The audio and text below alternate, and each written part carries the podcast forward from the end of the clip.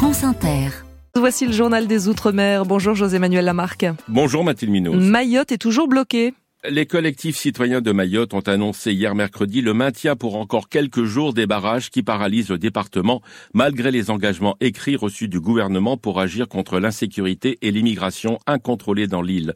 Première victime de cette crise, le préfet de Mayotte, Thierry Suchet, remplacé hier mercredi en Conseil des ministres par François-Xavier Bieville, actuel sous-préfet de Dunkerque. Quant à la suppression du droit du sol à Mayotte, cette proposition suscite de nombreuses réactions, telles ce communiqué de l'Union des Comores dont le message est clair. Cette annonce ne concerne pas les Comoriens qui, à Mayotte, sont chez eux. Plus de précisions avec Sophie Persson de Mayotte la Première. Ce n'est pas vraiment ce qu'on pourrait appeler du langage diplomatique, c'est même plutôt du brutal. Il y a 49 ans que Mayotte est administrée par la France au mépris du droit international. Voilà ce que dit entre autres ce communiqué. On ne peut pas être plus clair. L'Union des Comores commente les déclarations de Gérald Darmanin à l'aune du droit international et rappelle très clairement là encore que les Comores ne cesseront jamais de revendiquer Mayotte et de se demander si, je cite, supprimer le droit du sol ne serait pas enfin le début d'une remise en cause de la soi-disant appartenance de l'île Mayotte à la France Fin de citation. En 1946, les Comores et Mayotte, qui se trouvaient sous protectorat français, deviennent territoire d'outre-mer. Puis en 1974, la France organise un référendum et les Mahorais choisissent de rester français. Depuis ce référendum et la scission entre les Comores et Mayotte, l'Organisation des Nations Unies va dans le sens du rattachement de Mayotte aux Comores. Mais depuis les années 90, la question de Mayotte n'a plus été évoquée dans cette instance internationale. En Guyane, le territoire est confronté à sa plus importante épidémie de dingue depuis une vingtaine d'années avec 800 nouveaux cas déclarés en moyenne par semaine selon les autorités sanitaires.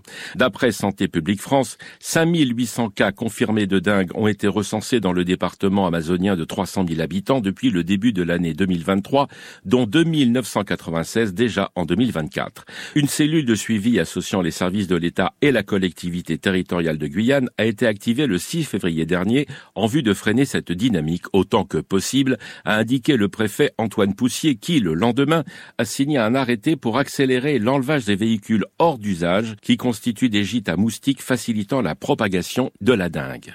En Nouvelle-Calédonie, la direction de Glencore a annoncé hier la mise en sommeil de l'usine NKS de production de nickel du Nord et la mise en vente de 49% de ses parts. L'industriel assure qu'il conservera les salariés pendant six mois, mais rien n'est précisé pour les sous-traitants.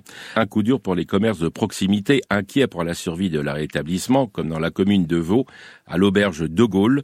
Témoignage de la directrice Chantal Awa au micro de Camille Monnier de Nouvelle-Calédonie, la première. Donc le personnel est gardé à KNS, mais pas les sous-traitants. C'est avec eux que l'on travaille tout au long de l'année essentiellement.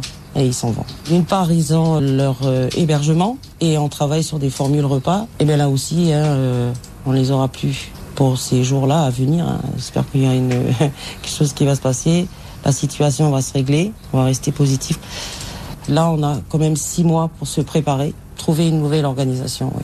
Enfin Mathilde, toujours en Nouvelle-Calédonie, les maires aussi sont inquiets, comme Jean-Patrick Toura, maire de la commune minière de Thio. Il est au micro de Thérèse Waya, de Nouvelle-Calédonie, la première. C'est l'activité minière qui est le pôle économique d'une commune. Donc comme aujourd'hui, c'est une première réunion pour voir comment trouver des solutions si la crise perdure.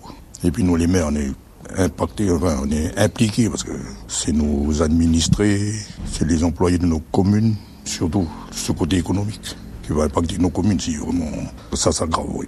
Si vraiment les choses s'aggravent, comment réinsérer tous les employés là, des différentes sociétés et puis surtout les, entreprises sous-traitantes? Parce que là, il faut vraiment trouver une solution parce que c'est pas bien pour l'avenir. Voilà. voilà Mathilde Munoz, c'était le journal des Outre-mer. Je vous souhaite une bonne journée. Bonne journée José Manuel Lamarque.